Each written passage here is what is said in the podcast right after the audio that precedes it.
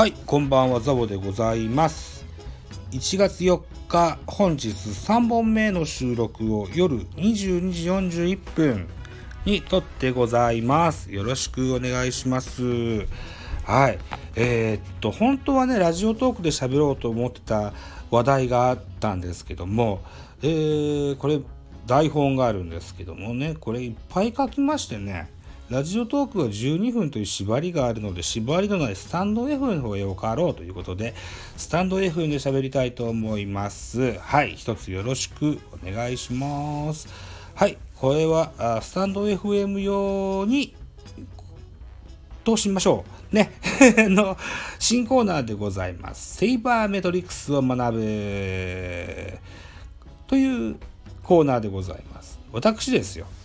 あのースタンド FM もそうですけども、ポッドキャストですとか、うんラジオトークですとか、インターネットラジオでプロ野球の番組をね、えーそこそこ長いキャリアでやってきてるんですけども、はい。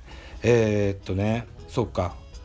詳しく言いますと、ラジオトークのミドル巨人くんが2018年の4月24日スタート。えーポッドキャスト番組、ベースボールカフェキャン中世がには2018年12月21日スタート。で、このスタンド FM ザボのフリースインガーが2020年の9月30日スタートということもあって、喋り手としてはキャリア2年半程度の人間がやってございますがですよ。えー野球の話をこんなに偉そうにしておりますが、今では当たり前と言えますセイバーメトリックス。この辺がね、大変ね、苦手意識があってね、全然わかんないですよね。でね、今日から少しずつですよ、えーっと、勉強していきたいと思っておりまして、えー私がやってます note、ザボの多分多分、ここに置きましてね、まずね、文章に起こしますよと。そのセイバーメトリックスの1個のテーマについて文字に起こします。で、これをスタンド FM で配信すること。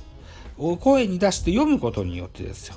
自分の、あのー年老いた頭の中にですね、あのーギュギュギュのギュッと詰め込んでいこうかなという二重のインプット作業のためのおしゃべりをスタンド FM でやっていこうかなというふうに思っております。はい。なので、もしかしたら間違ってることも言うかもしれませんが、はい。あの、もしよろしければ お付き合いいただけたらと思います。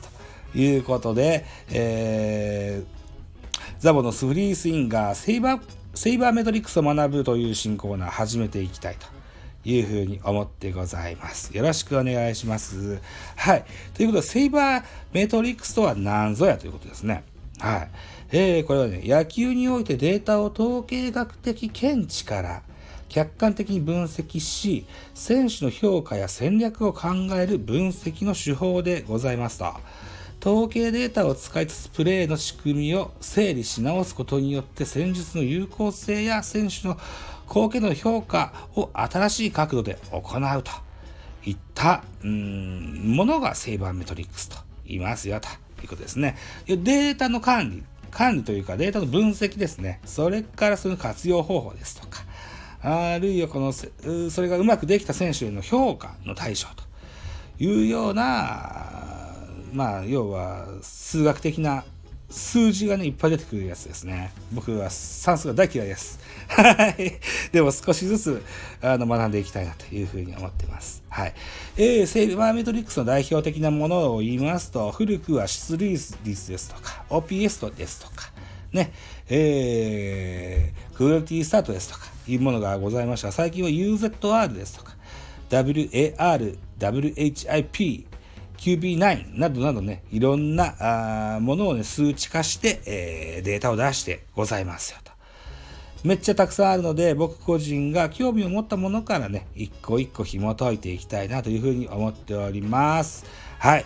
ということでね、新コーナー、セイバーメトリックスを学ぶ。なかなかこのセイバーメトリックスという口もなかなか回りませんけども、はい。えー、こんなことをしていこうかなと思います。はい。で、これまたノートにアップしますので、ご興味がある方はぜひご覧いただけたらな、なんていうふうに思ってたりします。うん。で、今回の第1弾は初めに、だけじゃ面白くないので、えー、セイバーメトリックスとまた違うんですけども、えー、最近よく聞くトラックマン、これについてね、喋ってみたいかなと思います。これ調べてございます。はい。このトラックマンですよ。うーん。これはいわゆるこう、サイバーメトリックスとは違いましてね、えー、数値を出す道具、機械ですね。これトラックマン。最近よく話題に出るんですよ。野球の世界ではね。はい。ということで、このトラックマンについて、えー、喋っていきたいと思います。このトラックマンですよ。どんなもんかと言いますと、ノートには写真載せてますけども、えー、球場からね、うん、ちょっと、だいぶ大きめのスマホみたいな、あの見た目をしているものをぶら下げている球場が多くございます。12球団中11球団がこのトラックマンをぶら下げてるんですね、えー、球場の天井の方に。はい。で、このトラックマンですよ。うん。デンマークのトラックマン社が開発した弾道測定機器でございます。えー、そもそもはですよ、迎撃ミサイルパトリオットの開発で生まれた技術を転用して開発された製品で、ドップラーレーダーによってボールをトラッキング、かっこ追尾することができると。うん。で、ゴルフで流行を見せていたが、えー、日本プロ野球でも2015年の楽天を皮切りに次々と導入球団が増えてきてございますといったところでやってます。えー、そのトラックマン、どういうことができるかっていうと、球速や打球の角度、ピッチャーのリリースポイントや、えー、その投球されたボールの回転数といったもろもろな取得データこれがね、えー、これを非常にね、えー、高精度で、えー、取得することができますよと。で、各球団はチームの強化や戦略にこのトラックマンを活用していますよといったことが書いてございます。はい。先ほども言いましたけどね、球速とかも見れるんですけども、これはスピードガンと違って、ボールが手から離れた直後のボール、速度が計測できるため、球場で表示される球速よりも速度が高くなることも多いといった注意点がございます。はい。あとですよ。打たれたボールから得ることのできるデータ、こんなものもございます。打球速度ですか、打球角度、打球飛距離、えー、同じ意味ですけども、打球着地点などね、えー、こんなことも、うん、こんなデータも取ることができる。極めて画期的な道具と言えると思います。このデータをもとにね、えー、 fly ball revolution なんていうね、打撃理論が2018年ぐらいかな、日本では、えー、言われ始めたような気がする。メジャーリーグでは2017年ぐらいから言われてるんじゃないかな、というふうに思っております。はい。上記を、上記というのはノートに書いたから 上記なんですけど、えー、数値化することによって、従来は選手や指導者の主観で表現された伸びのあるボールですとか、キレのあるボールですとか、パワーのある打者などを客観的な数値で表現できるようになりましたよと。で、2020年現在は広島東洋カップを除く11球団がホーム球場に導入してございますといった感じですね。うん。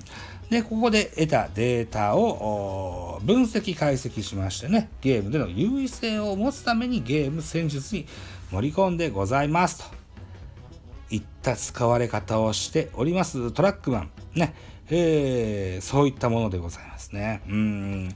最近は何でもデータですからね。うん。ボールの回転数ですとか、えー、バッターの打球飛距離ですとかね。えー、だから、あれですよね、打球角度や打球飛距離や、えー、打球方向や、この辺がわかるので、とても大胆なシフトを、ね、守備の時に敷くチームを多くなっているようなイメージがあります。例えば昨年、阪神で活躍したボーア選手、引っ張りが多い選手だったので、えー、っと、サードの選手がショートの定位置、ショートの選手がセカンドの真後ろ、セカンドの選手がえー、もうちょい深めに、えー、セカンドを守ってみたいなね。そんな、えー、極端なシフトを引いてるようなチームもあったと記憶しておりますよ。うん、それに役立ったのがこのトラックマンだというふうに思ってます。うん、案外これがバチッと、うん、痛いところをついてるみたいで、うん、結構聞き、聞きましたよね。うん。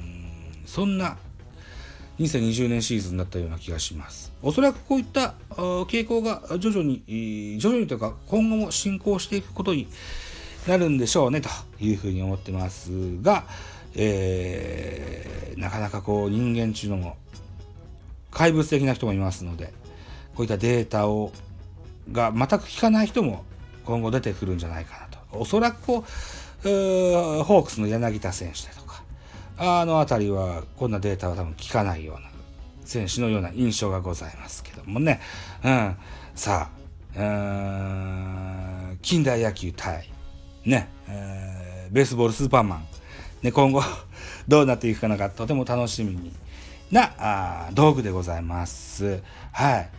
えー、こんなまとめでいいのだろうか。うん、ラジオトークでもできましたね。ラジオトークは12分で終わるんですけどね。まあまあ、いいや。えー、このセイバーメトリックスを学ぶは、スタンド FM のコーナーにしたいと思います。はい。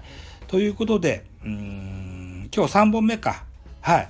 えー、っと、また近日中にもう1本、ね、えー、サイバーメトリックスについて語ってみたいと思います。もうこれも、資料はできてるのでね、えー、今すぐにでも喋れっつったら喋れるんですけども、なんか喉がイガイガするんで、今日はこの辺りにしたいと思いますよ。はい。ということでね、スタンド FM3 本目ですもんね。うん。また、えー、年も明けましたし、えー、新聞記事もしょちゅう上がるだろうし、ね、えー、徐々にまた喋っていけたらというふうに思っております。はい。今日はこのとこです。どうもありがとうございました。